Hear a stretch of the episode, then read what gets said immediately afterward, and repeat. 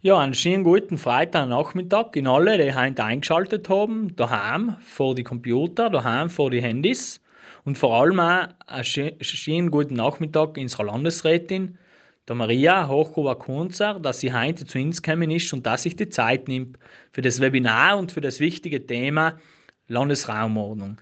Ich glaube, wir haben die Gemeinderatswahlen gut geschlagen. Wir haben 300 junge Vertreter drinnen in den Gemeinden. Aber jetzt kommt es darauf an, dass die Leute ein Wissen vermitteln, dass die Leute Kompetenzen lernen. Und unsere Aufgabe als junge Generation ist ihnen dort zu helfen, dass sie mit ihrem Wissen, mit ihren Kompetenzen auch wirklich gute Arbeit leisten können und da einmal aufzeigen können, dass Junge schon etwas weiterbringen. Und deshalb veranstalten wir eine Reihe von Themenveranstaltungen. Die erste Heint zum Thema Urbanistik und Raumordnung. Und wenn ihr in den Gemeindenstuben seid und dass man wirklich, bevor man neue Flächen einer Verbauung zufügt, dass man sagt, ja, hätten wir zum Beispiel im Bereich Gewerbe ähm, einen Leerstand oder hätten wir im Bereich Wohnungen, wie viele Wohnungen haben wir frei, bevor neues Bauland ausgewiesen wird. Was noch neu ist in dem Gesetz, ist natürlich diese Planungs, ähm, die, die Abläufe der Planung. Die Freiräume spielen im Gesetz eine große Ro Rolle. Und da seid ihr als Jugend ganz sicherlich an erster Stelle, denn ihr wisst besser als die Generationen vor euch, wie wichtig Freiräume sind. Generationen vor euch, für die war Arbeit und Sicherheit ganz, ganz wichtig. Heute weiß man, dass Freiräume für die Lebensqualität ausschlaggebend sind und deshalb schaut darauf, dass ihr in euren Ortschaften, in euren Gemeinden genügend Freiräume und Bewegungsräume für alle Generationen habt. Und was noch neu ist, ist, dass diese Möglichkeit, dass wir wieder, so wie es schon einmal war, Wohnen und Arbeiten stärker zusammenführen. Das heißt, es gibt neben den Bauzonen, den klassischen Bauzonen, auch die Mischzonen, wo eben äh, auch ein Gewerbe, ein Handel, äh, auch ein gastronomisches Angebot sein kann und gleichzeitig auch gewohnt äh, wird. Dann durch die Zusammenführung dieser beiden Gesetze, das Raum und Landschaft, spielt natürlich die Landschaft in diesem neuen Gesetz eine ganz äh, zentrale Rolle die Landschaft, und äh, wir werden euch diese Unterlagen ja auch zur Verfügung stellen, ist wirklich etwas vom Wesentlichen. Es, es geht einfach um funktionsfähige Ökosysteme, wo wir Luft, Wasser als Grundlage des Lebens uns, uns bewusst ist, mehr denn je. Aber auch diese ähm, Ökosysteme, das natürliche Gleichgewicht von Biodiversität, also die Vielfalt auch äh, in, der, in der Bewirtschaftung, ganz, ganz wichtig und dass eben die Gesundheit für Körper, Psychis, Psyche, Wohlbefinden etwas vom Wesentlichen ist. Die Aufwertung der Landschaft, und ich bin davon überzeugt, dass gerade ähm, den jetzigen Generationen die Aufwertung der Landschaft äh, wieder stärker bewusst ist und dass man in diese Richtung auch äh, ähm, ja, auch reden darf, ohne dass man ein extremer Umwelt, äh, eine Umweltorganisation ist, sondern ich glaube, jeder und jede von euch hat das Recht, über Landschaft zu reden. Jedem steht dieses Recht zu und es ist wichtig, dass wir es nicht Extremen überlassen, ähm, Gruppierungen überlassen, über Landschaft zu reden, sondern dass sich jeder und jeder damit das auch, auch auseinandersetzt. Also alles ist Landschaft. Das ist mir ganz, ganz wichtig, zu sagen, es gibt nicht nur ein Schutzgebiet oder es gibt nicht nur ähm, äh, Grünlandschaft oder Wald, sondern alles selbst, äh, die Straßenböschung, alles ist Landschaft. Das ist ganz, ganz wichtig. Und natürlich, was noch wichtig ist, äh, in Zukunft dieses Landschaftsleitbild und der Landschaftsplan hängen unmittelbar auch mit dem Bauleitplan zusammen. Schutz des Bodens, dieses Braun vor Grün, habe schon am Beginn gesagt, nutzen, ähm, äh, nutzen, was bereits da ist, bevor wir Neues verbrauchen, damit eben der Grundverbrauch eingeschränkt werden kann. Ähm, Leerstandsmanagement, die Identifikation, das steht im Raum in jeder Gemeinde. Auch da bringt euch ein, ohne dass man jemand ein Eigentum wegnehmen will. Also ich bin eine Gegnerin. Wenn, man, wenn es ums Eigentum geht, dann muss der Schutz des Eigentums gewährt bleiben. Und trotzdem muss man äh, im Sinne des Gemeinwohls erkennen und sagen, wie viel haben wir Leerstand vor Ort, bevor wir neue Flächen, neue Landschaft verbrauchen. Die Gemeinde legt dann fest, und was machen wir mit diesem Leerstand, beziehungsweise wie, sind, wie schaut der Zeitrahmen aus? Das Siedlungsgebiet. Ihr habt es ganz sicherlich öfters schon gehört, dass äh, wir reden in Zukunft äh, vom Siedlungsgebiet. Manchmal, und das höre ich ganz oft auch von, von Bauunternehmen, wir müssen noch schnell planen, denn mit dem neuen Raumwohnungsgesetz geht nichts mehr. Das stimmt nicht. Das stimmt nicht. Es geht nur ähm, darum, dass wir jetzt das, den Siedlungsraum, das Siedlungsgebiet festlegen, damit nicht willkürlich draußen in der Landschaft Planung stattfinden kann. Und ich denke, werte Zuhörerinnen und Zuhörer, das liegt im Interesse von allen. Weil wenn wir draußen manchmal in der freien Landschaft eine Planung, ein, ein, ein Bauprojekt wird realisiert, dann glaube ich, ist es ein, ein, ein weniger Wert, also der Wert der Wertminderung trifft dann alle, nicht nur das Grundstück, das einer Bebauung zugeführt wird.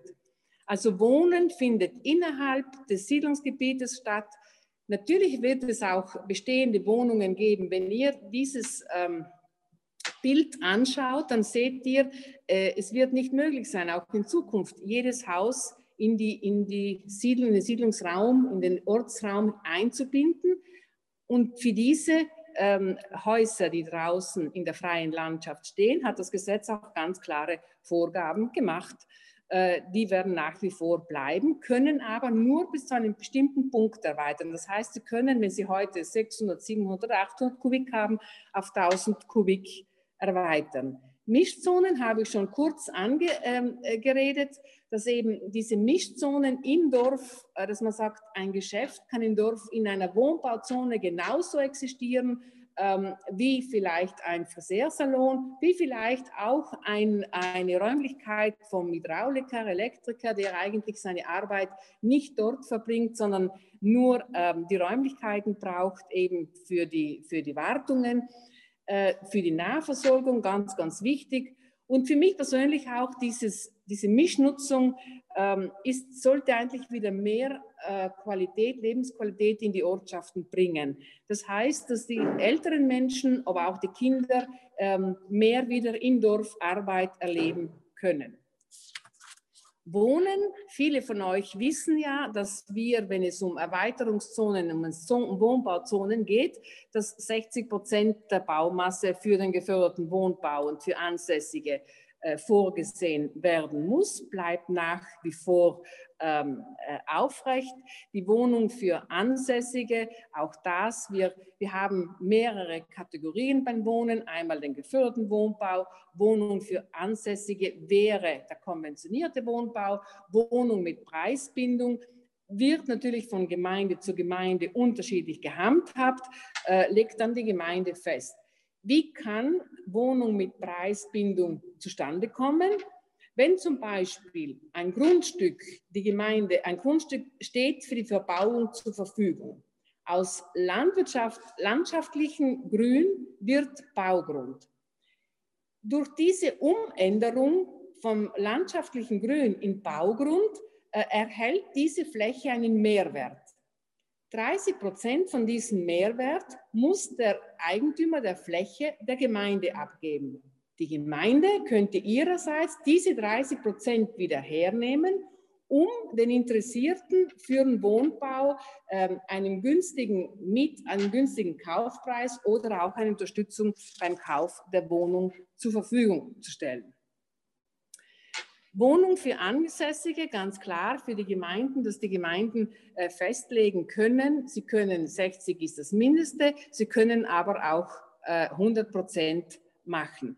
Wir haben ja diese Regelung von 2018 in Gemeinden, die bereits 10 Prozent Zweitwohnungen haben, dass sie, wenn sie neues Wohnland ausweisen, 100 Prozent konventionieren müssen ganz schnell ein paar Bereiche, die wahrscheinlich jede Ortschaft betreffen. Handel, Tourismus und Gewerbe, Handel in Mischgebieten natürlich, äh, ist ganz, ganz wichtig, äh, dass es eben drinnen in den Wohnbauzonen stattfindet und nicht draußen auf der grünen Wiese, draußen, wo eben Handelsketten äh, ihre äh, Hallen aufstellen. Ich denke, wir wissen alle, wovon, ihr wisst alle, wovon ich rede.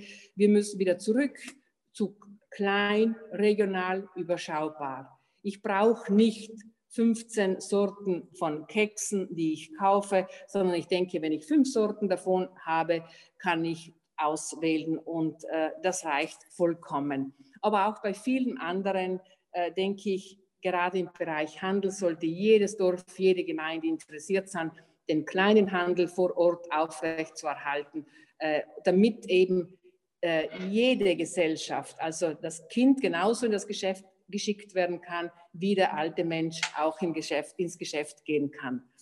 Tourismus innerhalb äh, des Siedlungsgebietes als Mischgebiet sehr wohl möglich.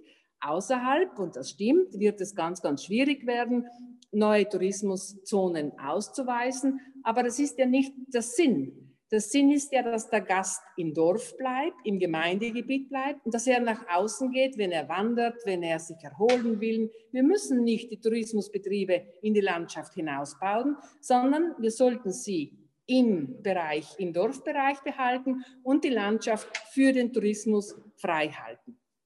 Gewerbegebiet, wir sind dabei, äh, gerade jetzt mit den Gesetzesänderungen auch beim Gewerbegebiet einige Anpassungen zu machen.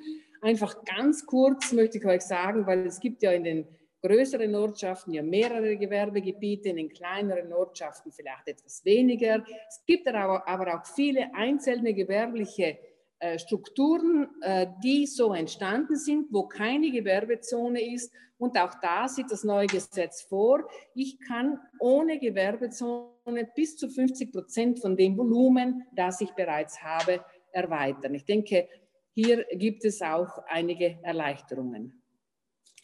Dann ganz interessant ist natürlich die Gemeindekommission für Raum und Landschaft. Hier hat es auch in den letzten Wochen einige Diskussionen äh, zu dem Thema gegeben. Äh, ich kann nur dazu sagen, wir haben diese Gemeindekommissionen sind jetzt äh, neu, das heißt, die alte Baukommission gilt noch bis Ende des Jahres, die Gemeindebauordnung auch bis Ende des Jahres. In der neuen Kommission sind, wenn ihr schaut, die drei roten sind jene Vertreter, welche von der Gemeinde ausgewählt werden. Die äh, blauen sind jene Vertreter, die in mehreren Gemeinden zuständig sind. Das heißt, die funktionalen Räume, die sind schon festgelegt und sind schon von der Regierung genehmigt. Der Bürgermeister hat nach wie vor den Vorsitz in dieser neuen Kommission für Raum und Landschaft. Er kann auch jemanden delegieren. Und es gibt noch diese, diese Person, den Sachverständigen für Landschaft, der vom zuständigen ähm, Land, also zuständige Landesrätin in dem Fall namhaft gemacht worden, äh, namhaft gemacht wird. Den haben wir bereits schon allen Gemeinden zugesandt. Wer ist der Sachverständige von Gemeinde A, B, C? Also äh, dieser Sachverständige ist bereits den Gemeinden zugewiesen. Das heißt, die Gemeinden wählen in Zukunft im Laufe dieser Monate noch die fünf ähm, Sachverständigen aus. Äh, und dann hat sie eben, ist diese Kommission für Raum und Landschaft äh, eben, hat eine neue Form wird auch nicht mehr jedes Dachfenster bewerten, sondern wird verstärkt Planungen bewerten, du, ähm, Bauleitpläne, zum Beispiel Durchführungspläne auf Gemeindeebene, aber auch größere Projekte. Und es gibt dann noch natürlich eine kleine Kommission, äh, die bewertet die landschaftlichen Eingriffe. Äh, diese, dieses Verzeichnis, wo die Gemeinde, ich möchte nochmal zurückgehen, die Gemeinde wählt ja diese Mitglieder aus einem Verzeichnis aus. Das Verzeichnis ist eben äh, Raumordnung, Natur, Landschaft, Baukultur, Wirtschaft, Soziales, Land- und Forstwirtschaft. Äh, wir haben zurzeit 310 Männer, 70 Frauen, beziehungsweise wir haben jetzt 495 in diesen Verzeichnissen eingetragen. Es sind aber noch wesentlich mehr. Wir müssten für die anderen, zum Beispiel im Bereich Raumordnung und Natur, erst ein Auswahlverfahren noch neu starten, damit man sie eben auf diese Liste auch zusätzlich setzen kann. Das heißt, ich habe gerade heute von jemand äh, die Frage bekommen, ja, gibt es genügend Sachverständige für diese Kommission auf Gemeindeebene? Ich kann sagen, ja, es gibt sie. Es sind 400 Männer und 95 äh, Frauen, die hier zur Verfügung stehen. Einfach so, ihr seht, ihr wisst ja selber, woher ihr kommt. Das sind im Grunde die äh, funktionalen Gebiete, das sind jene, wo die zum Beispiel, wie ich vorhin gesagt habe, die, die blauen, sind im Grunde in diesen Gebieten zuständig. Wenn wir zum Beispiel Sterzing hernehmen, dann sind sie in Brenner, Sterzing, Ratschings, Freienfeld und Pfitsch zuständig. Oder wenn wir äh, Oberes Bustertal hernehmen, Niederdorf, Brax, Doblach, Innichen, Sechsten. Oder im Finchgau, Graun, Mals, Taufers in Münstertal, Glurns, Schluderns. Das sind funktionale Gebiete und eben zwei beziehungsweise drei Mitglieder der neuen Kommission für Raum und Landschaft sind eben auch in den anderen Gebieten äh, zuständig.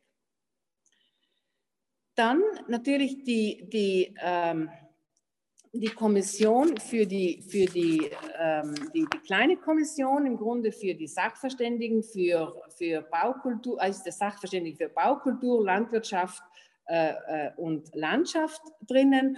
Und hier hat der Bürgermeister nicht den Vorsitz, sondern hier äh, sind diese drei Personen und der Bürgermeister stellt die, äh, die Baugenehmigung aus. Also es gibt in der Gemeinde jetzt nicht mehr nur, früher hat es Baukommission geheißen, heute heißt es Kommission für Raum und Landschaft. Die gibt es und dann gibt es noch die kleine Kommission aus den, die sind die gleichen Mitglieder wie in der großen, aber diese drei äh, Personen ähm, von äh, Baukultur, Land- und Forstwirtschaft und Landschaft sind eben bei landschaftsrechtlichen Eingriffen auch in, ähm, in der Baukommission dabei.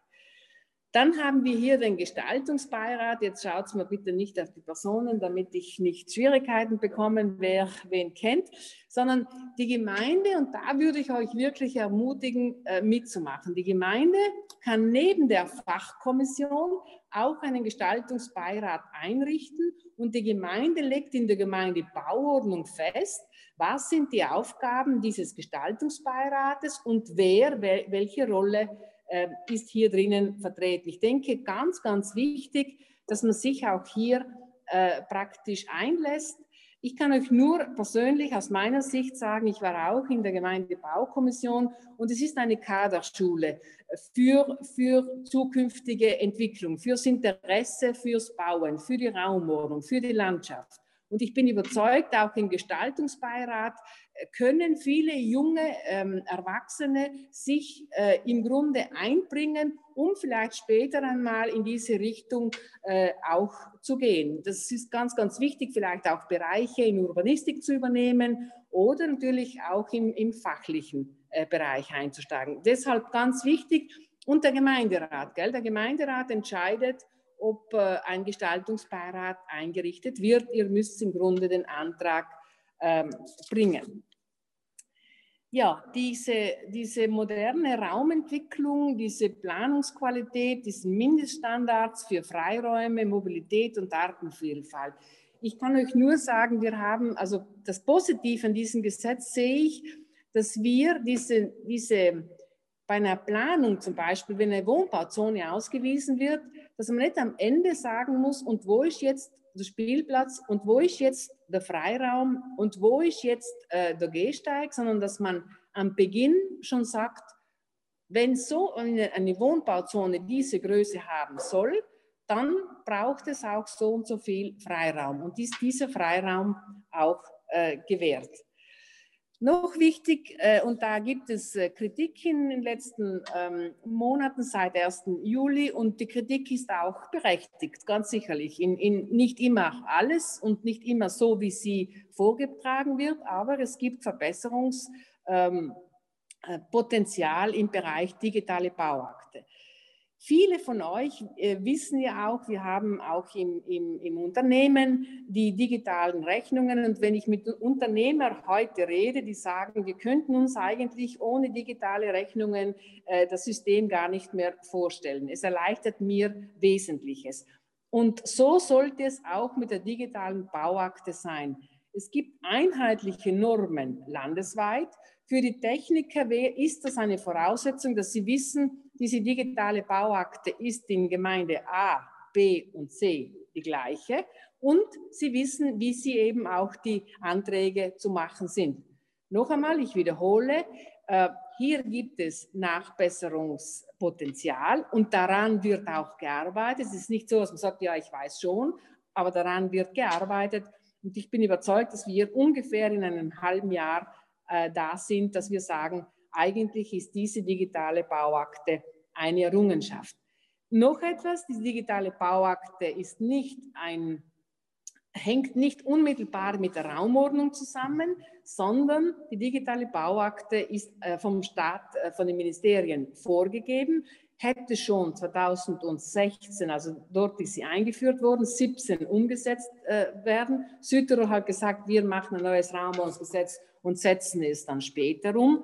Äh, jetzt fällt natürlich alles zusammen, das neue Raumwohnungsgesetz und die digitale Bauakte. Es gibt bei beiden, bei Anwendungen viele Fragen äh, und deshalb äh, ist es ähm, natürlich eine Herausforderung, dass man sagt, es ist schwierig, beides und es leidet halt leicht zu sagen, es funktioniert gar nichts.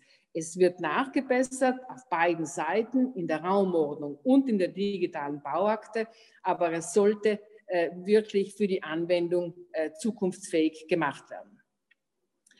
Dann ganz kurz die Änderungen, die wir, damit ihr es auch ganz aktuell wisst, die Änderungen, die jetzt erst in den Landtag kommen, Ende November.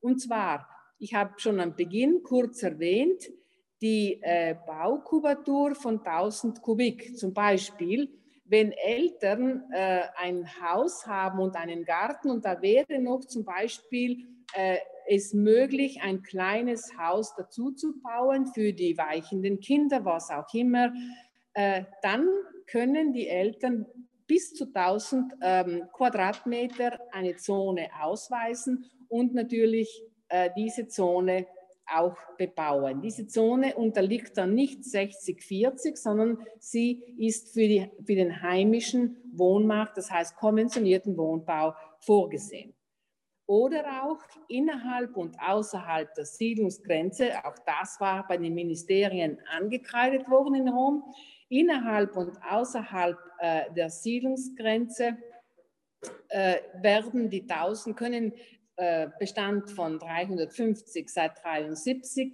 auf 1000 Kubik erweitert werden. Ich denke, dieses Recht ist ein ganz großer Vorteil für viele Einfamilienhäuser, für viele ähm, Familien, die dann, wo dann zwei Generationen äh, wohnen können, ohne dass neues Bauland gebraucht wird, denn man kann einen Bestand auf 1000 Kubik erweitern. Raumordnungsverträge, das ist schon mehr technisch, die sind, starten meistens ähm, äh, von der öffentlichen Hand, äh, vom, von der Gemeinde oder vom Land. Auch da kann über Raumordnungsverträge Wohnland zur Verfügung gestellt werden. Ich habe schon gesagt, in der kleinen Kommission ist der Bürgermeister, der das Projekt präsentiert, nicht aber mehr als äh, Vorsitzender. Es gibt einige Erleichterungen bei Eingriffen. Wir hatten im Gesetz 2018, wenn jemand Photovoltaik oder ähm, äh, praktisch Sonnenkollektoren oder irgendetwas anbringen wollte im Bereich energetische äh, Mehrwert, dann braucht es keine Baubeginnmeldung. Äh, oder zum Beispiel, ich mache in einem Schutzgebiet, Schutzgebiet reden wir von Natura 2000 Gebieten, UNESCO, ähm, Naturparke. Ich mache dort eine Arbeit, eine ordentliche Instandhaltung, brauche auch keine Baugenehmigung.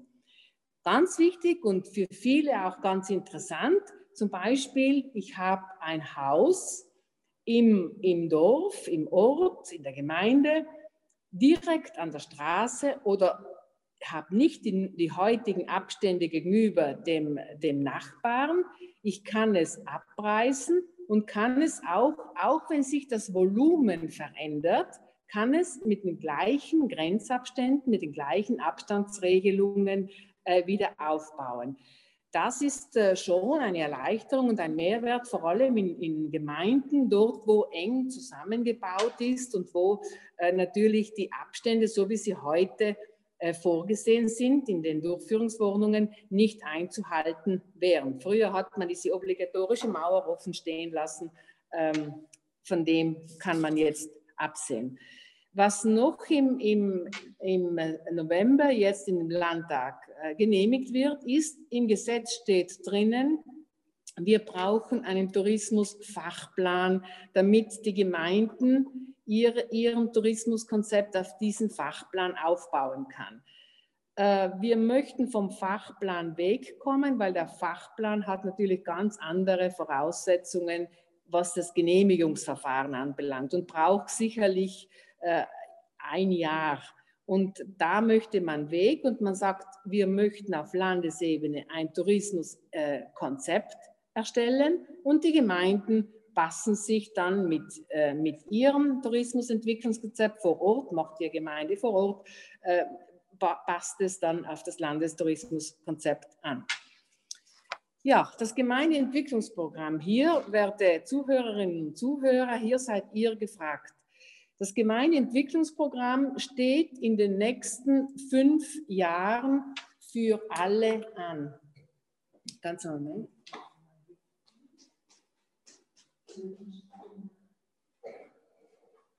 So, wir gehen gleich weiter.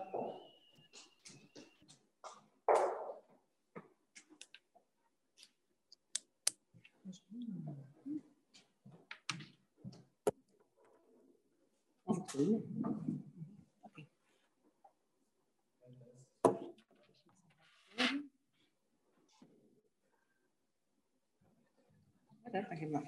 Also.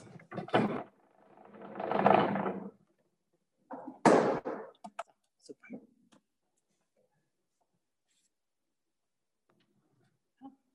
Okay. Ja.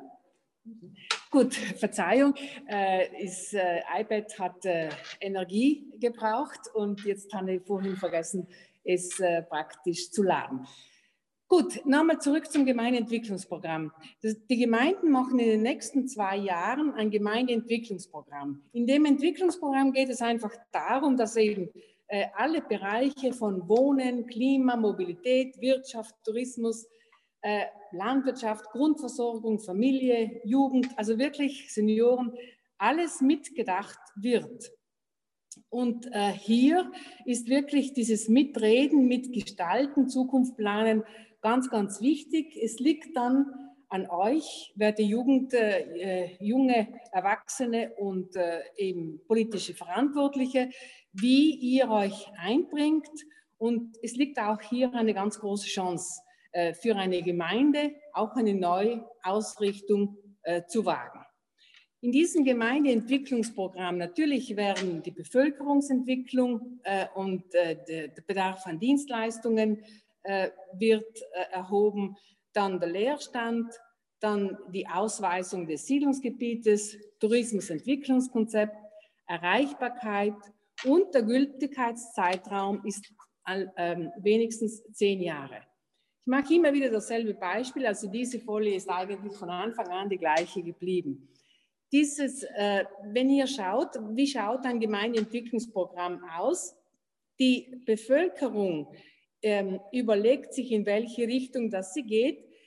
Die äh, Techniker, die Techniker und die, und die ähm, Architekten versuchen dann, also äh, der Dialog zwischen äh, technischen Experten und zwischen äh, der Expertise der Bevölkerung sollte geführt werden, zusammengeführt werden und dann jede Gemeinde grenzt ab. Und wenn ihr auf diesem Bild seht, wie viele eigentlich noch Gebäude außerhalb des Siedlungsraumes auch in Zukunft sein werden, dann weiß man, dass im Grunde in der Gemeinde nicht alles im Siedlungsgebiet sein kann. Ganz klar, in keiner Gemeinde, glaube ich. Ähm, keine Gemeinde ist so kompakt, dass sie alles im Siedlungsraum hat. Und es liegt auch in den Entscheidungen der Gemeinde. Viele Gemeinden haben noch einige Fraktionen. Wie groß soll eine Fraktion sein, damit sie abgegrenzt wird? Und äh, da, da, wird, da wird, seid ihr wirklich gefragt, auch mit zu diskutieren. Welche Fraktion möchten wir zum Beispiel als Fraktion, als Weiler erhalten in ihrer Besonderheit und bei welcher Fraktion kann man sagen, hier bauen wir weiter, hier möchten wir weiterbauen. Das hängt natürlich dann auch immer ab mit, es braucht dann äh, die Mobilität dazu, es braucht die Einrichtungen, öffentlichen Einrichtungen dazu, sind sie gegeben oder fehlen sie. Diese Entwicklung äh, steht in den nächsten fünf Jahren an und ihr, ihr vor allem jene, die in den Gemeinden sind, sind eigentlich prädestiniert und sind äh, die Pioniere bei dieser äh, ganzen Arbeit, auch wenn sie von manchen sehr kritisch gesehen wird. Aber ich denke, wer dabei ist bei, dieser, bei diesem großen Wurf, das ist auch eine ganz, ganz große Chance. Äh, ich möchte ganz stark einladen, äh, bitte einfach auch im Bereich äh, Mobilität zu denken, in Zeitpläne, in Fuß- und Radmobilität und Mobilität anders zu denken als nur Parkplätze und Umfahrungsstraßen. Das möchte ich euch einfach so mitgeben, aber ich bin überzeugt, das brauche ich euch nicht zu sagen, denn ihr seid bereits ähm, äh, in einer anderen Generation hineingeboren, wo man sagt, also in meiner Generation war mit 18 das Patent und das Auto im Grunde äh, das Ziel schlechthin. Heute, das weiß ich von den eigenen Jugendlichen, ist das nicht mehr an der Prioritätenliste ganz oben, sondern ganz andere Dinge sind äh, in der Priorität äh, ganz oben. Freizeitaktivitäten, eben ähm, Sport und also ganz andere Sachen sind wichtig. Und deshalb äh, auch hier bringt es euch ein, mutig vor Ort Mobilität neu zu denken und nicht immer in Parkplätzen, wie viel brauchen wir Flächen, damit wir das Auto abstellen können. Das Auto oft ähm, äh, tageweise, wochenweise einfach nur steht und einen Platz braucht. Gut, was ich auch noch mitteilen möchte, ist, es gibt jetzt für alle Gemeinderäte, wir sind dabei. Wir möchten es Ende, hoffentlich Ende November hinausschicken an alle Gemeinderäte, wo wir euch äh, einladen, die, ähm, die, die, das Gemeindeentwicklungsprogramm auch umzusetzen und die sieben Schritte dazu. So, das heißt nicht, dass ihr es eins zu eins abnehmen müsst, aber so, dass ihr eine Vorstellung bekommt, was passt für uns, was passt uns nicht, wo, in welche Richtung möchten wir gehen. Eben der Stellung, von einem Zeitplan, dann die Abläufe, Arbeitsmethode, Bürgerbeteiligung, äh, Techniker ist ganz stark die Gemeinde gefordert, Bestandserhebung und natürlich ähm, auch den Programmentwurf formulieren, äh, den Leuten zur Verfügung stellen und äh, das dann auch äh, äh, genehmigen. Äh, die Unterstützung für die Gemeinden, ganz aktuell, ähm, die ähm, Beratung für die Gemeinden, für die Erstinterpretation des Gesetzes, das ist so wie die erste Hilfe. Ich hoffe nicht, dass sie so überlastet ist wie aktuell im Gesundheitswesen, sondern es ist wie eine erste Hilfestation, wo, wo äh, das Land mit dem Gemeindeverband in unserer Abteilung Natur und Landschaft mit der Rechtsabteilung versucht, die Fragen, die von den Gemeinden hereinkommen, zu beantworten. Wie sollen wir diesen Artikel anwenden? Oder wie funktioniert zum Beispiel eine Baubeginnmeldung, wenn ich äh, wenn ich ein CMET mache, das heißt, ich beginne, ich gebe die CMET ab und beginne morgen schon zu bauen. Auch das ist möglich. Alle diese Fragen und Antworten könnt ihr auf der Homepage, und die haben wir auch hier drauf, könnt ihr auf der Homepage auch ablesen. Es ist natürlich sehr, sehr viel. Auf der Homepage sind auch die ganzen Techniker und die Sachverständigenverzeichnisse äh, Verzeichnisse drauf. Ich äh, blende euch hier die Homepage ein. Äh, Schaut es euch durch. Hier findet ihr wirklich ähm, ganz, ganz viele fachlich inhaltliche Texte zu diesem Thema. Vorab würde ich es jetzt einmal belassen und würde zurückgeben dem Dominik und äh, auf Fragen, wenn von eurer, Fragen, von eurer Seite Fragen sind, dann auf diese Fragen antworten. Dankeschön. Ja, danke schön. Inzwischen haben wir ein großes Kompliment und ein großes Dankeschön an die Landesrätin. Ich glaube, sie hat uns in einer relativ kurzen Zeit trotzdem einen Überblick gegeben über dieses neue Gesetz für Raum und Landschaft. Äh, kurz zur Info, alle, die mir die Fragen schicken, schriftlich, die werde ich dann stellen und den anderen, die die Hand aufheben, auf diesen Button klicken, denen gebe ich dann die Sprechererlaubnis. Äh, wir haben hier schon einige Fragen bekommen und auch einige haben schon die Hand aufgehoben. Ich werde jetzt als erstes mal den äh, Matthias Blatter auch das Sprechererlaubnis geben zum Stellen der Frage.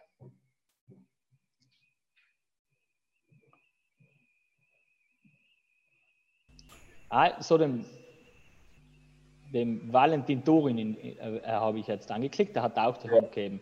Danke. Valentin, bitte deine Frage. Äh, danke, Dominik. Ähm, Maria, äh, in Bozen ist ja jetzt äh, das große Umbau des Bahnhofsareals in Planung, unter anderem mit der Neubau von 500 bis 1800 Wohnungen. Ähm, die Frage bezieht sich auf den Anteil der geförderten oder kommissionierten Wohnungen weil eben gelesen habe, dass nur ungefähr ein Viertel ähm, Sozialwohnungen sein werden. Und äh, ich wollte ob, wie, inwiefern soll man jetzt, ähm, was die Gründe sein dafür, dass nicht ähm, ein höherer Anteil äh, den, den, den Bürgern zur Verfügung gestellt wird an Sozialwohnungen?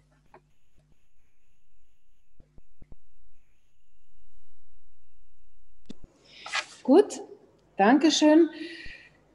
Ja, das äh, Bahnhofsareal ist natürlich äh, außerhalb äh, des, der, der, klassischen Raumordnung, ist über einen Vertrag, äh, ist einen Vertrag abgewickelt, über eine Ausschreibung abgewickelt worden.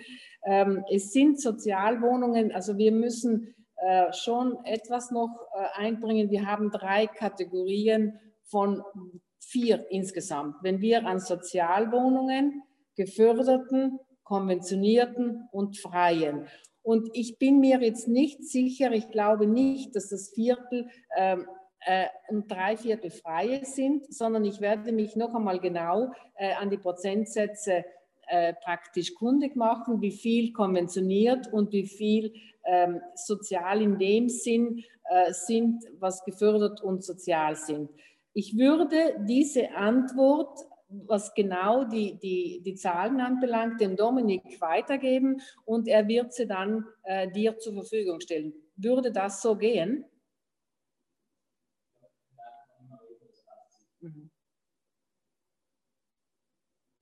Ja, danke schön. Der, der Valentin ist jetzt nicht, mehr zugeschaltet. Wir glauben, wir gehen weiter und die werden dann die Frage, also die Auskunft weiterleiten an den Valentin. Dann gehen wir über zur nächsten Frage, die schriftlich gekommen ist. Die ist von Christoph Egarter. Frage, welche Anreize bekommt ein einheimischer Bauträger, der nach diesen Kriterien plant und baut? Ich habe zum Beispiel meinen Altbestand abgebrochen und von einer Wohneinheit sechs Wohneinheiten realisiert. Diese vermiete ich an ansässiges Personal. Für dieses Bauprojekt habe ich von der Gemeinde Sechsten hauptsächlich Neid und Problembeschaffung geerntet. Verkauft habe ich nichts, also keinen Ausverkauf der Heimat betrieben. Was ist der, was ist der von der Gemeinde? Hat von der Gemeinde? Äh. Ah, okay. Hm, okay. Gut. Gut, ähm, das, äh, ja, das äh, natürlich. Ähm, weiß ich nicht. Ich, also ich kenne die, ich kenne die, die Diskussionen nicht äh, vor Ort. Ich danke, wenn Sie es nicht ausverkauft haben äh, an den Meistbietenden, sondern einen Altbestand äh, äh zur Verfügung stellen. Es braucht natürlich auch fürs Personal ähm, im, im gerade sechsten im Bereich Tourismus. Wo sollen denn äh, diese Menschen auch äh, leben außerhalb der Arbeitszeit? Diese ähm, Wohnungen wird es ganz sicherlich auch in Zukunft brauchen. Und äh, ja, schauen Sie, äh, es ist äh, wirklich äh, so und die Jugend hat vielleicht hier noch einen viel positiveren Zugang, aber ähm, manchmal ist es so, der Tüchtige wird einfach, dem Tüchtigen wird es einfach oft schwer gemacht, wenn er etwas investiert, wenn er Mut hat, wenn er eine Idee hat, wenn er umsetzt. Äh, das verstehe ich vollkommen und ich denke, Sie sind sicherlich innerhalb der gesetzlichen äh, Rahmenbedingungen gewesen und äh, Äh, das, es tut mir leid, wenn Sie es so äh, erlebt haben in der Gemeinde. Ich denke, eines ist Ausverkauf der Heimat, mit dem wir in Oberpustertal schon zu kämpfen haben. Das andere ist aber, dass wir für Menschen, die bei uns hier äh, arbeiten, auch leben müssen, dass wir ihnen auch etwas anbieten können. Danke, Maria. Noch immer weiter zu der nächsten Frage. Eine schriftliche Frage von Thomas Stecher vom Finchgau. Wie ist die Einbeziehung der Bürger in den Vorgang des Entwicklungsplanes gewährleistet? Mhm. Gut, äh, es steht im Gesetz, es steht im Gesetz, das Gemeindeentwicklungsprogramm wird unter Beteiligung der Bevölkerung gemacht. Jetzt natürlich liegt es in jeder Gemeinde, was, äh, was sieht die Gemeinde als unter Mitbeteiligung der Bevölkerung? Ist ganz sicherlich mehr als nur eine Abendveranstaltung, wo die Gemeinde präsentiert, wie das Gemeindeentwicklungsprogramm auszusehen hat. Ganz sicherlich. Noch etwas. Der, der Gemeinderat entscheidet, welche Form, in welcher Form das Gemeindeentwicklungsprogramm umgesetzt werden soll denn das ist ein Beschluss im Gemeinderat. Hier möchte ich euch ermutigen, äh, euch einzubringen, nachzufragen. Wenn ihr selber nicht im Gemeinderat seid, dann ähm, befreundete Kollegen, Kolleginnen oder Mitbürger einfach einbringen und sagen, ich möchte mich an dem beteiligen. Bitte sorgt dafür, dass, dass auch eine Bürgerbeteiligung möglich ist. Das Gesetz sieht es vor. Die, die Form, wie es gemacht wird, entscheidet der Gemeinderat.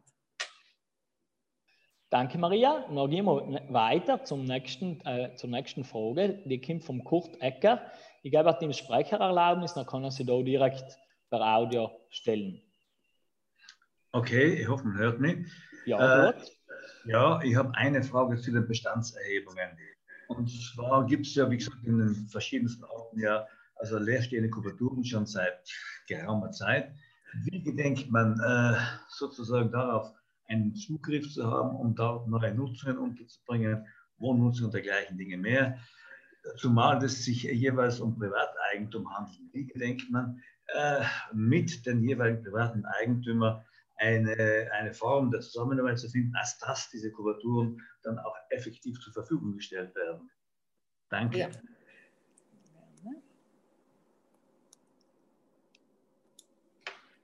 Ich? Ja, danke schön, danke. Äh, ich äh, habe es versucht zu sagen, jetzt werde ich Ihnen erklären. Also, im Gemeindeentwicklungsprogramm sind ja viele Fachpläne vorgesehen, unter anderem auch die Leerstandserhebung. Die Leerstandserhebung alleine ohne Nutzung würde einer Gemeinde eigentlich sehr, sehr wenig bis nichts bringen sondern sie weiß einfach, wie viel habe ich Leerstand im Wohnraum, im Tourismus, im Gewerbe, äh, ganz unterschiedlich.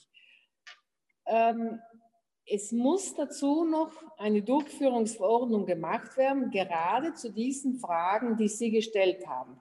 Das heißt, ab wann habe ich als Gemeinde Zugriff zu einem Leerstand?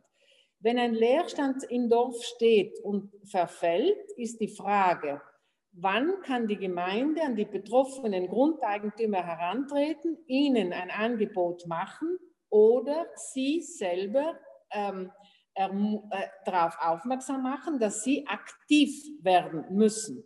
Also es heißt nicht, dass die Gemeinde automatisch Zugriff hat, sondern in erster Linie steht immer der Private mit seinem Eigentum. Er wird aufgefordert, aus diesem Leerstand eine Zweckänderung, wenn es notwendig ist, oder aus diesem Leerstand etwas zu machen. Wenn das alles nicht passiert, dann natürlich steht auch im Gesetz als letzte Konsequenz, als allerletzte Konsequenz ist auch eine Enteignung möglich. Wobei ich persönlich noch einmal vom Naturell her ähm, eine Verfechterin für das Eigentum bin.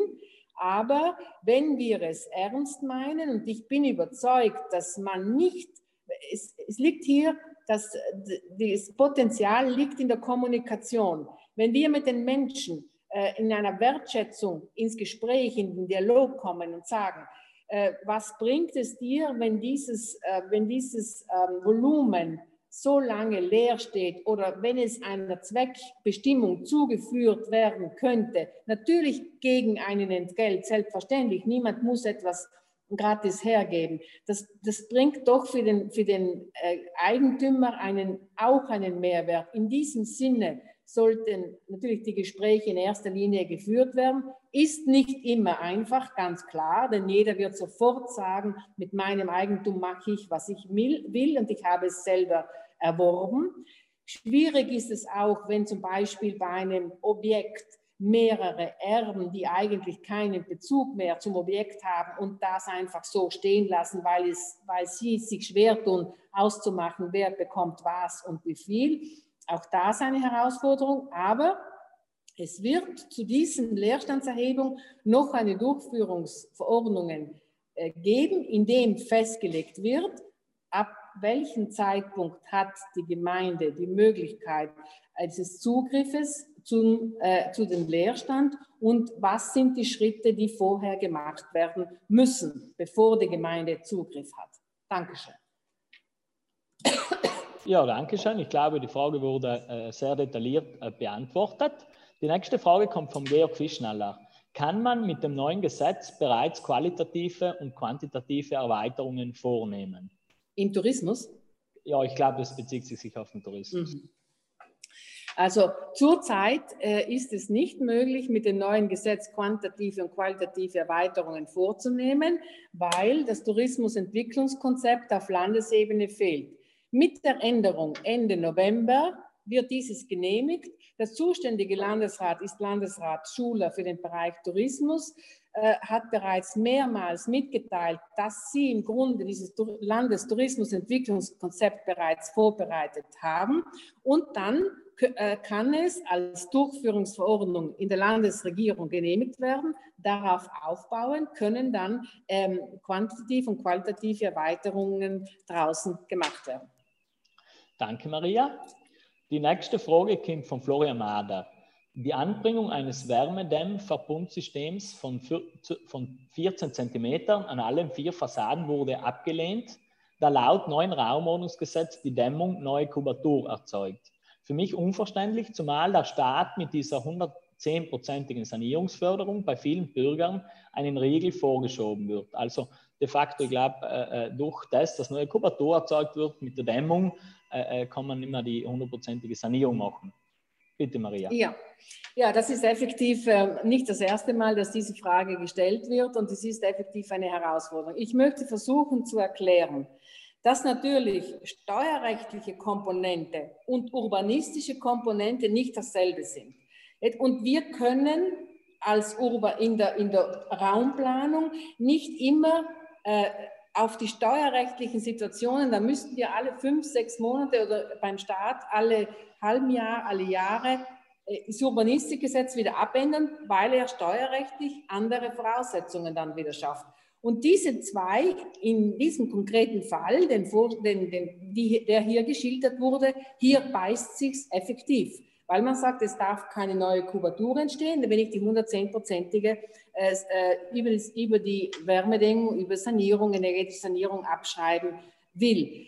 Wie wir hier aussteigen, weiß ich noch nicht. Ich, ich kann nur sagen, äh, ich möchte einfach aufzeigen, dass nicht hier äh, die Raumordnung äh, das Problem ist, sondern natürlich sagt der Staat immer wieder neue Verordnungen und man weiß auch nicht, wie lange die 110 ähm, äh, Steuerabzug gilt von Seiten des Staates und dann müssten wir wie, wieder irgendwo anders anpassen.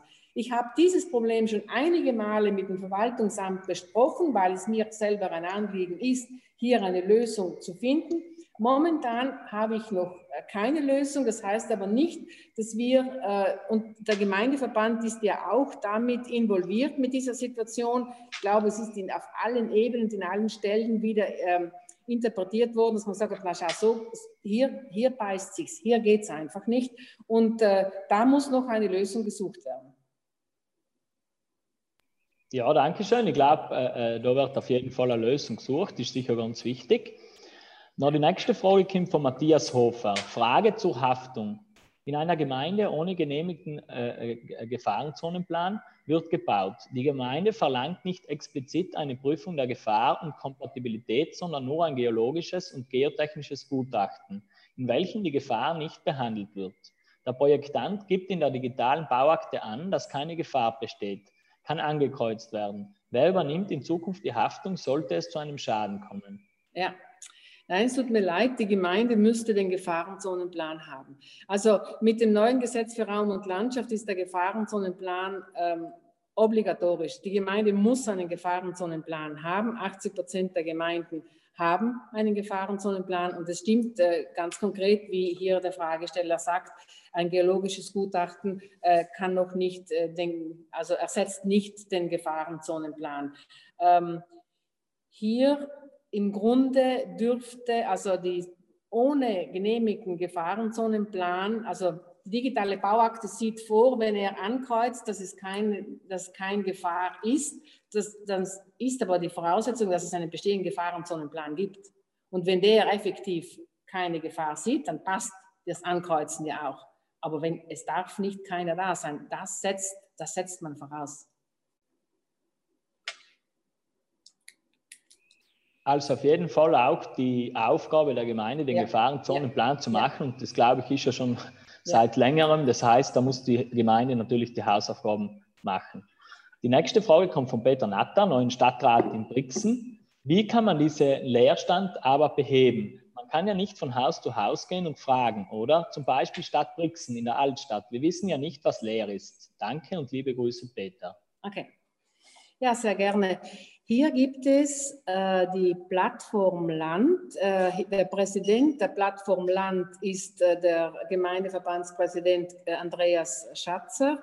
Die Plattform Land hat in einigen Gemeinden Südtirol bereits den Leerstand erhoben, hat Modelle, Modelle, wie man Leerstand erheben kann. Es gibt einige positive Beispiele. Ich sage, es sind natürlich nicht Stadtgemeinden, sondern die Gemeinde Truden hat den Leerstand erhoben und hat gesagt, was machen wir daraus? Gemeinde Glurens gibt zum Beispiel ein ganz klares ähm, Beispiel, was haben Sie mit Leerstand gemacht und wie haben Sie dem dem Wohnbau zugefügt. Gemeinde äh, Taufers im Münstertal hat bereits Leerstand erhoben und hat ihn gemacht. Und wenn dort die Bürgermeisterin einmal gesagt hat, ich hätte mir nicht vorstellen können, dass es in der Gemeinde äh, Taufers im Münstertal einen Leerstand gibt und wie viel es gibt. Also Leerstandserhebung öffnet wahrscheinlich vielen Bürgerinnen und Bürgern die Augen, dass wir sagen, ja, wie viel haben wir da, das eigentlich Kubatur bildet und von niemandem genutzt wird dann kann man sagen, dann kann es äh, ein Jahr, zwei, drei, fünf Jahre leer stehen. Das ist auch ganz normal, äh, wenn es oft familiär nicht, äh, nicht anders möglich ist. Aber dann irgendwann einmal, und auch da muss ein Umdenken stattfinden, dass man eigentlich sagt, es ist nicht gerechtfertigt, in einem Land wie Südtirol, das eigentlich von, vom Kapitallandschaft lebt, dass wir leere Kubaturen über Jahrzehnte stehen lassen die, niemanden, niemanden, die niemand nutzen kann. Ja, danke schön. Die nächste Frage kommt von Hannes Seegarter. Wie gedenkt man, dem Zweitwohnungstourismus im Hochbustertal Einhalt zu gebieten? Gibt es hier konkrete Pläne, die über die bisherige Gesetzeslage hinausgehen? Äh, die aktuelle Gesetzeslage ist ja, und da, da fällt natürlich äh, Toblach, Sechsten, Innichen hinein, äh, wo man sagt, wenn bereits 10 Prozent Zweitwohnungen da sind, das heißt, dass nicht von Einheimischen besetzt sind, dann müssen bei Neuausweisungen von Wohnungen, aber auch bei Bestand, wenn, wenn Altbestand hergenommen wird, 100 Prozent äh, Wohnungen für Einheimische geschaffen werden. Das heißt, dass nur Einheimische diese Wohnungen nutzen können. Das ist der aktuelle Stand, äh, dem man, dem, dem Zweitwohnungstourismus entgegenwirken äh, will. Natürlich, ähm, wir müssen auch in den Gemeinden äh, nicht nur mit Regeln und Gesetzen äh, aufwarten, sondern auch mit einer Sensibilisierungskampagne. Denn es sind immer wir, die die Zweitwohnungen zur Verfügung stellen. Und natürlich ist der meistbietende, äh, bekommt den Zuschlag. Das, das ist legitim. Und, aber das sind wir, das muss uns schon bekannt sein, äh, be, be, äh, bewusst sein. Das kommt nicht von irgendwoher, das schafft uns auch niemand an, sondern wir, wie gestalten wir unser, unser Dorf, unsere Gemeinde, unsere Heimat. Und hier glaube ich, mit dem Gemeindeentwicklungsprogramm sollte auch das zum Thema gemacht werden und sollten wir zu diesem Thema auch sensibilisieren, dass wir sensibel sind, dass es mir bewusst ist, wenn ich äh, Wohnraum oder, oder Grundstück zur Verfügung stelle, nicht an Einheimische, was bedeutet das für die Einheimischen? Also ich nehme ja alle, ähm, äh, alles, was alle öffentlichen Einrichtungen nehme ich in Anspruch, die Bildung, die, die Gesundheit, äh, die öffentliche Mobilität. Und dann glaube ich, hat auch jeder Bürger und Bürgerin auch Mitverantwortung für die Gemeinde. Und wenn etwas kippt, so wie im Oberbustertal, ähm, es ganz schwierig geworden ist, dann äh, muss man wirklich Notbremse ziehen. Ja, danke schön. Ich glaube, das ist für vor allem die betroffenen Gemeinden sicher ganz wichtig, dass man da auch sensibilisiert. Und auf der anderen Seite glaube ich schon, dass mit der hundertprozentigen Konventionierung da schon ein bisschen eine Möglichkeit geschaffen worden ist, auch für die Gemeinden da äh, zu reagieren und dem auch in gewisser Weise Einhalt äh, zu gebieten. Die nächste Frage kommt von Johannes, Johannes von, von Nathan aus Derland und sie ist ganz eine wichtige Frage, weil schon auch wir als junge Generation in der Richtung allem viel unternommen haben, auch gemeinsam mit der Landesrätin Okua Maria Kunzer, äh, auch mit der Landesrätin Weg, der ja beim äh, Wohnbauförderungsgesetz momentan dabei ist. Und die Frage ist, welche Weichen werden gestellt, beziehungsweise wo sehen Sie die größte Chance, dass die junge Generation sich ein Eigenheim leisten kann, bezogen auf das neue Raumordnungsgesetz. Also ganz eine zentrale äh, Frage mhm. für uns Junge. Ja, das ist äh, genau dieses leistbare Wohnen, das klingt gut und im Grunde weiß niemand richtig, ähm, was ist damit gemeint oder an wem ist es gerichtet.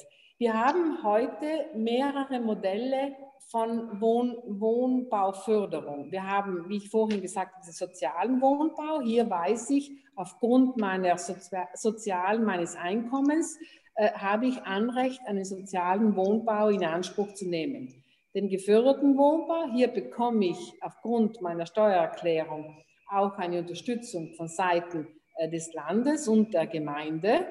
Und wir haben den konventionierten Wohnbau. Im Grunde ist äh, der Wohnbau, wo ich keine Förderung bekomme, aber meine Erstwohnung ist. Und ich habe den freien Wohnbau. Ich habe schon vorhin versucht zu erklären, das neue Gesetz lässt es zu, wenn die Gemeinde Bauland ausweist. Äh, für dieses Bauland bekommt sie vom Mehrwert vom Grünland in Bauzone die 30 Prozent wenn die Gemeinde diese 30 Prozent, und das macht beim Baugrund sehr viel Geld oft aus, dieses Geld wieder in den Wohnbau investiert, sei es in, die, in den Grundankauf oder auch als Unterstützung, oder sie kann zum Beispiel mit einer Baufirma verein, vereinbaren. So, ich habe hier ein Grundstück. Die Baufirma baut Wohnungen. So viele Wohnungen muss sie um diesen Preis zur Verfügung stellen und so viele Wohnungen sind frei. Wobei ganz klar die Qualität festzulegen ist, äh, was um diesen Preis alles an Qualität äh, gesichert werden muss. Das könnte aus meiner Sicht ein gutes Modell sein, denn junge Erwachsene wissen dann ganz genau, diese Wohnung kostet mir so viel. Wenn ich beim geförderten Wohnbau hingegen mitmache, dann bekomme ich zwar Unterstützung beim, Wohn beim Grundankauf, und vielleicht noch eine Unterstützung ähm, als Beitrag für, den Wohnungs, für, den, für, den, für die Wohnung, für den Bau der Wohnung. Aber dann weiß ich am Ende oft nicht, wie viel effektiv zahle ich am Ende, weil natürlich jeder selber den, den Handwerker den Auftrag gibt, der Baufirma oft den Auftrag gibt, den Elektriker, den Hydrauliker den Auftrag gibt. Und da kommen ganz unterschiedliche Preise heraus. Hingegen zurück noch einmal, wenn die Gemeinde entscheidet, ich habe hier Bauland, ich mache mit dieser Baufirma das aus, so sehen die Wohnungen aus um diesen Preis und so viel kann die, die Baufirma an freie Wohnungen verkaufen. Ist für die jungen Erwachsenen überschaubar und sie wissen von Anfang an, äh, worauf sie sich einlassen.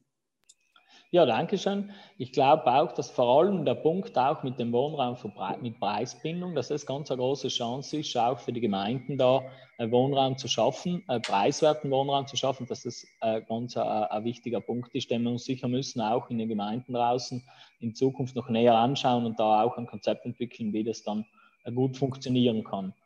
Die nächste Frage kommt vom Armin Silginer. Wie läuft ein Genehmigungsverfahren mit der neuen Baukommission ab? Wie weit reicht effektiv die Zuständigkeit der kleinen Baukommission und wie sollte zukünftig dessen zeitlicher Ablauf ausschauen? Mhm. Vielen Dank und, Dank und Grüße aus Kienz, Armin. Okay, gut, danke schön. Äh, ja, folgendes. Ähm, die Musterbauordnung, die auf Landesebene in der letzten äh, Ausarbeitungsphase ist und die von der Landesregierung genehmigt ist, ist die Grundlage dafür, wo drinnen steht, welche Projekte und Planungen kommen in die große Kommission und welche Projekte kommen in die kleine Kommission. Was wird vom Servicestellenleiter äh, praktisch als Baueingriff genehmigt, was vom Bürgermeister. Also hier wird festgelegt, also in der Musterbauordnung wird festgelegt, ähm, welche Projekte werden welche äh, Behandlung bekommen. Im Gesetz steht fest, dass in 90 Tagen, wenn ich ein Projekt einreiche, jetzt reden wir von der Großen Kommission, dass ich in 90 Tagen eine Genehmigung habe. Ich denke, das ist für den Bauantragsteller eine Sicherheit, dass er sagt, in 90 Tagen weiß ich, äh, dass mein Projekt behandelt ist. Durch die digitale Bauakte, davon gehe ich aus, wird es nicht mehr so sein wie bisher in einzelnen Gemeinden, wo man gesagt hat, jetzt fehlt noch das, jetzt fehlt noch das und das musst du noch nachreichen, sondern in der digitalen Bauakte müsste eigentlich alles da sein, was Voraussetzung für die Genehmigung ähm, ist. Und ich denke deshalb eben diese Erleichterung. Die kleine Kommission also die Musterbauordnung auf Landesebene, darauf baut die Gemeindebauordnung auf. Die Gemeindebauordnung kann dann festlegen, ich übernehme von der Musterbauordnung, bestimmte Sachen sind verpflichtend zu übernehmen, bei einigen gibt es Spielräume. Die Gemeindekommission sagt dann, wir möchten zum Beispiel im Genehmigungsverfahren, äh, was landschaftlich-rechtliche Genehmigungen sind, das, das, das in die kleine, oder wir möchten es automatisch in der großen haben. Legt dann, wird dann auf Gemeindeebene festgelegt. Die Gemeindebauordnung wiederum, und das trifft jetzt alle Gemeinden in Zukunft, äh, wird vom Gemeinderat genehmigt. Das heißt, schaut dort ordentlich hin, welche Genehmigungsverfahren stehen bei unserer Gemeinde ähm, äh, in der kleinen Kommission und welche in der großen. Ja, danke schön. Dann gehen wir weiter zu der nächsten Frage. Sie kommt von unserem Vorsitzenden, JG-Vorsitzenden von Finchgau, von Matthias Dabeiner. Inwiefern sind Tourismuszonen in touristisch schwach entwickelten Gemeinden außerhalb der Ortszentren möglich, zum Beispiel Campingplätze? Mhm. Campingplätze außerhalb und auch Tourismuszonen außerhalb der Siedlungsgrenze sind Sondernutzungsgebiete, fallen unter diese Kategorie im Gesetz und müssen dann den ITER, das heißt so wie bisher auf Landesebene mit dem Gutachten Landschaftsschutz oder wenn es eine, äh, eine SUAB-Meldung äh, braucht, also auch das äh, diese Genehmigungsverfahren und dann über die Landesregierung gehen. Das heißt, sie sind möglich, müssen aber ein längeres Verfahren äh, auf sich nehmen. Dankeschön. Dann gehen wir weiter zu der nächsten Frage. Sie kommt von unserem, äh, von unserem Präsidiumsmitglied, von unserem Stellvertreter in Finchgoben, von Fabian Kobalt. Wir in den Gemeinden, deren Gebiet im Nationalpark Stilfser Joch liegt, können wir das Landesgesetz gleich anwenden oder welche Abweichungen gibt es? Ja, genau. Hier sind wir bei der, wir sind wirklich im Prozess drinnen. Wir möchten beim äh, Nationalpark, bei der Führung des Nationalparkes, die wir ja übertragen bekommen haben, auf unsere Gesetze verweisen. Das heißt, dass wir ähm, in Südtirol unser Landesgesetz äh, hernehmen können, das nicht immer ähm, über den Nationalpark und über, das, äh, über dort die Genehmigung eingeholt werden muss. Das ist, wenn es zum Beispiel in bestimmten Bereichen, auch Landwirtschaft, wenn es äh, um einen landwirtschaftlichen Betrieb und eine Vergrößerung geht, dann sollte das Raumwohnungsgesetz gelten. Wir haben das noch nicht, gell? das muss ich schon dazu sagen. Also den, den Stilfser Nationalpark, den Planentwurf ähm, und die Grafiken, wir sind dabei, muss aber noch äh, auf römischer Ebene in den Ministerien abgeklärt werden. Das Ziel wäre es, dass wir dort, wo wir selber Gesetze haben, auch diese Gesetze anwenden können. Danke, Maria. Dann gehen wir weiter zu der nächsten Frage. Sie kommt von Felix Nagler und bezieht sich auf die Siedlungsgrenzen. Die Frage ist, inwieweit können die Weiler in die Siedlungsgebiete eingebaut werden? Also in der Gemeinde, wo oft so kleine Weilerstrukturen ja, sein. Wie viel braucht es da äh, äh, Häuser oder Höfe, um da eine Siedlungsgrenze zu ziehen? Und ist das dann zum Beispiel so, dass eine Gemeinde 15 bis 20 verschiedene Siedlungsgebiete hat? Ja, mhm. ja, das ist im Grunde eine äh, sehr gute Frage und eine ganz große Herausforderung. Denn ähm, es ist nicht sinnvoll, dass jede Gemeinde äh, dort, wo zehn Häuser sind, ähm, eine Siedlungsgrenze macht. Wir haben im Gesetz mal festgeschrieben, dass wir sagen, zehn Wohngebäude, also da reden wir nicht von Wirtschaftsgebäuden, sondern zehn Wohngebäude sollten relativ äh, beieinander stehen, damit sie abgegrenzt werden kann. Kann, aber die Gemeinde entscheidet. Und das habe ich schon am Beginn gesagt, es ist für viele Gemeinden aus meiner Sicht sinnvoll zu sagen, dieser Weiler hat eine Besonderheit und sollte nicht äh, verbaut werden, sondern sollte diese Besonderheit, diese, dieses historisch gewachsene, äh, über Jahrhunderte oft beibehalten. Aber das liegt dann in der Entscheidung der Gemeinde. Denn die, die, große Siedlungsabgrenzung und die Verbauung sollte in der Hauptgemeinde stattfinden. Natürlich muss man auch Fraktionen zulassen, dass sie sich auch entwickeln können, je nachdem, wie groß die Fraktion, wie eigenständig die Fraktion ist. Wenn ich denke, äh, St. Georgen, wo ich äh, wohne, ist eine Fraktion von Boneck, hat 2000 Einwohner. Das ist ganz eine andere Fraktion, als wenn natürlich drei, vier, fünf ähm, Häuser oder Wirtschaftsgebäude dazu noch sind. Auch das ist eine Fraktion. Also hier gibt es ja ganz, ganz große Unterschiede. Aber das legt dann wirklich effektiv die Gemeinde fest. In welcher Fraktion mache ich eine Abgrenzung und wo mache ich keine? Wo ich keine mache, haben bestehende ähm, Häuser die Möglichkeit, auf 1000 zu erweitern, aber neue Zonen wird es dort nicht geben. Danke, Maria. Die nächste Frage geht eigentlich in eine ziemlich ähnliche Richtung. Sie kommt von Markus Ferwig, dem Vorsitzenden von der JG in Bustertal. Und er fragt, inwieweit es Möglichkeiten gibt, außerhalb, also wenn die Siedlungsgrenzen gezogen sind, kann man es noch irgendwo etwas außerhalb realisieren?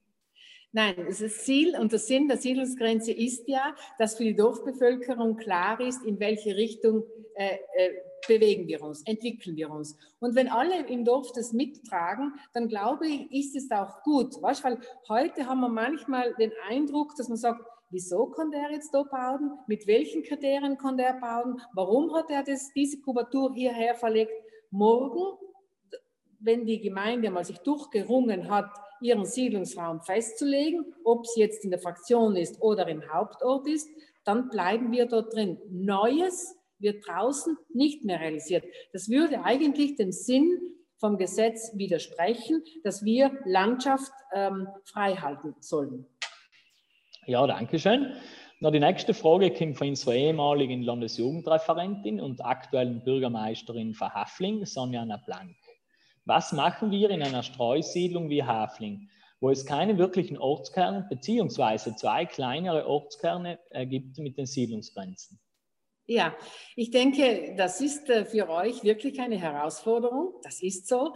Und ihr werdet äh, euch selber Gedanken machen, äh, aber ihr seid nicht allein. Gell? Schaut mal, die, die Gemeinde Ratschingsan ist eine Pilotgemeinde, die drei Talschaften hat, äh, bis Jaufental hinein, äh, Ratschings äh, hinein, Meiern. da, muss, da müssen einfach Entscheidungen getroffen werden, dass man sagt, wo möchten wir abgrenzen? Äh, und wo möchten wir in Zukunft die Schule, die öffentlichen Einrichtungen, die Sportanlagen, wo, ich, wo müssen die, die Busse eingesetzt werden? Ähm, die, das alles muss hier mit berücksichtigt werden, um zu sagen, ja, wir grenzen hier ab und wir grenzen hier ab. Natürlich kann die Gemeinde zwei, drei oder vier Abgrenzungen machen. Und dann hat sie aber diese Abgrenzungen und außerhalb dieser Abgrenzungen wird dann nicht mehr gebaut.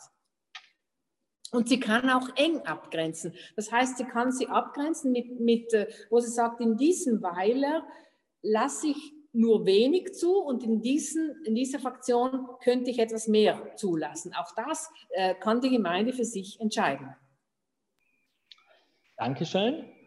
Die nächste Frage kommt von Thomas Stecher. Er fragt, wie sinnvoll ist es, dass der Bürgermeister nichts mehr zu sagen hat in der Kommission? Ich glaube, er bezieht sich da auf das Stimmrecht in der Kommission. Ja, ja. Äh, also der, Bürgermeister, das, das, das, war uns ein großes Anliegen, gell? Ähm, ich möchte nicht die Dinge auf den Staat schieben, nur ähm, der Staat sagt, Politik und Verwaltung sollte getrennt werden. Die Verwaltung sagt, macht die Bewertung und die Politik macht die politischen Entscheidungen. Wir haben in der großen Kommission, die in jeder Gemeinde ist, in jeder Gemeinde ist die neue Kommission für Raum und Landschaft.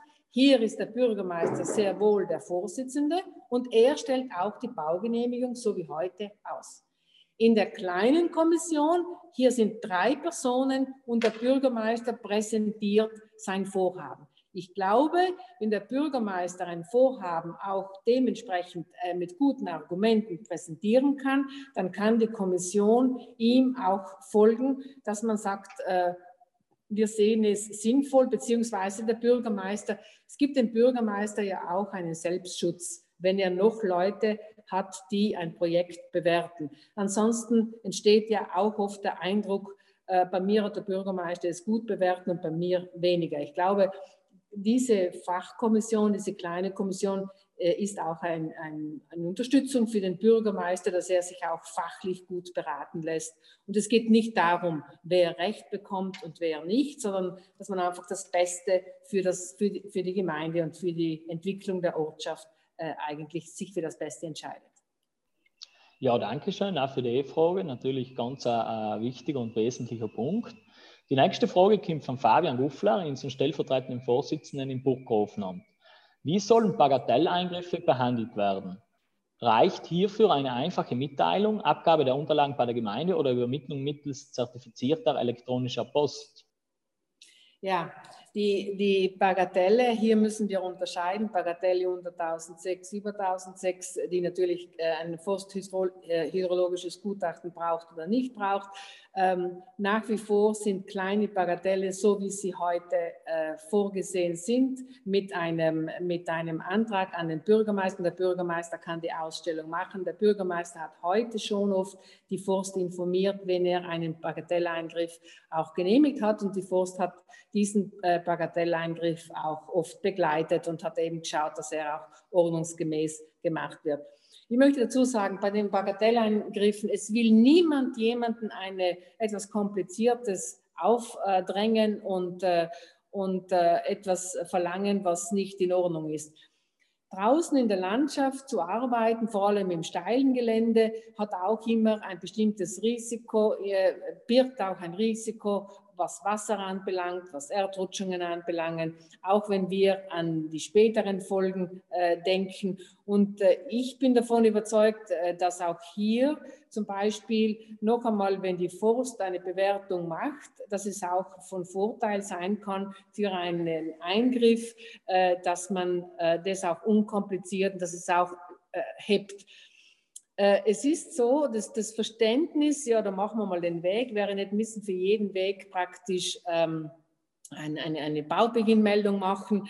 Ähm, stimmt, das, das kann man auch so machen, aber so schnell wie wir heute Wege bauen, auch aufgrund der dementsprechenden Maschinen und Geräte, die wir haben, wenn wir an die Bagger denken, so müssen wir auch äh, zur Kenntnis nehmen, dass heute ein Eingriff, ganz ein anderer Eingriff auch in die Landschaft ist, als er vor Jahrzehnten war, wo man vielleicht etwas vorsichtiger mit der Veränderung der Landschaft umgegangen ist. Die Landschaft hat der Mensch immer verändert. Also ich bin eine Gegnerin, wenn man sagt, man darf nichts mehr ändern. Der Mensch hat die Landschaft immer ähm, äh, verändert, hat sie sich angepasst, aber man muss natürlich mit dem notwendigen Respekt der, der Naturlandschaft, weil die Natur immer die stärkere ist, auch diese äh, Eingriffe bewerten. Noch einmal, es will niemanden jemand etwas aufzwingen und sagt, jetzt ist es viel komplizierter geworden. Nach wie vor können einige Bagatelleingriffe gemacht werden. Der Staat zieht dazu noch freie Eingriffe äh, dazu. Wir müssen diese Situation noch einmal intern wesentlich bewerten, dass wir sagen, das fällt alles in die freien Eingriffe, landschaftsfreien, landschaftsrechtlichen freien Eingriffe, das fällt in die baurechtlichen freien Eingriffe. Das sind zwei Paar Schuhe und das wird noch einmal bewerten.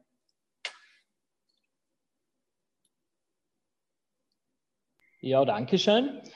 Also ich glaube, äh, wir gehen heute langsam schon zum Abschluss über. Wir haben jetzt eineinhalb Stunden gemacht. Ich möchte mich an der Stelle ganz, ganz herzlich bei der Landesrätin bedanken für die ausführliche Präsentation am Anfang und danach natürlich auch fürs Eingehen auf die ganz vielen Fragen. An der Stelle dir, Maria, ganz ein herzliches Dankeschön. Sehr gerne.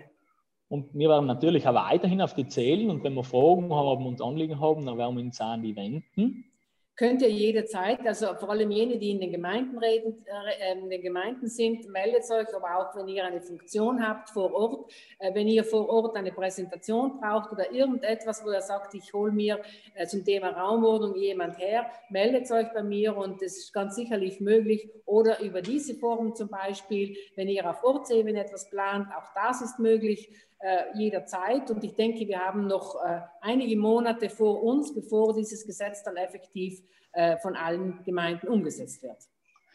Ja, danke schön. Ich glaube, dieses Angebot werden wir gerne annehmen. Da werden sich sicher viele melden. Wir werden euch dann äh, auch in den nächsten Tagen die Präsentation zuschicken, wenn wir sie bekommen und dann natürlich auch äh, äh eine, eine Aufzeichnung von diesem Format, dass es dir, ihr dann auch nochmal anschauen könnt und eventuell dann auch weitergeben könnt an die, die heute leider nicht Zeit gehabt haben. Es haben sich einige gemeldet, denen wir das dann auch zuschicken, weil sie heute nicht Zeit gehabt haben. Wenn ihr sonst noch Fragen habt, könnt ihr Karl gerne an uns wenden. Wir werden natürlich versuchen, da auch weiterzuhelfen. An der Stelle Dankeschön in alle, die zugeschaut haben. Es haben heute sehr viele eingeschaltet, die schon zwischendurch äh, äh, äh, Angst gehabt, dass wir die, die, die 100 knacken und mehr hätten wir auf Zoom nicht äh, zuschalten gekannt und da über Facebook. Und an der Stelle äh, Dankeschön immer. Wir werden auch weitere Formate planen und da einladen und denke informieren äh, zu anderen Themen und zu wichtigen Anliegen. Ein Kalle, gute Arbeit draußen in die Gemeinde und noch einen schönen Abend und ein schönes Wochenende. Danke.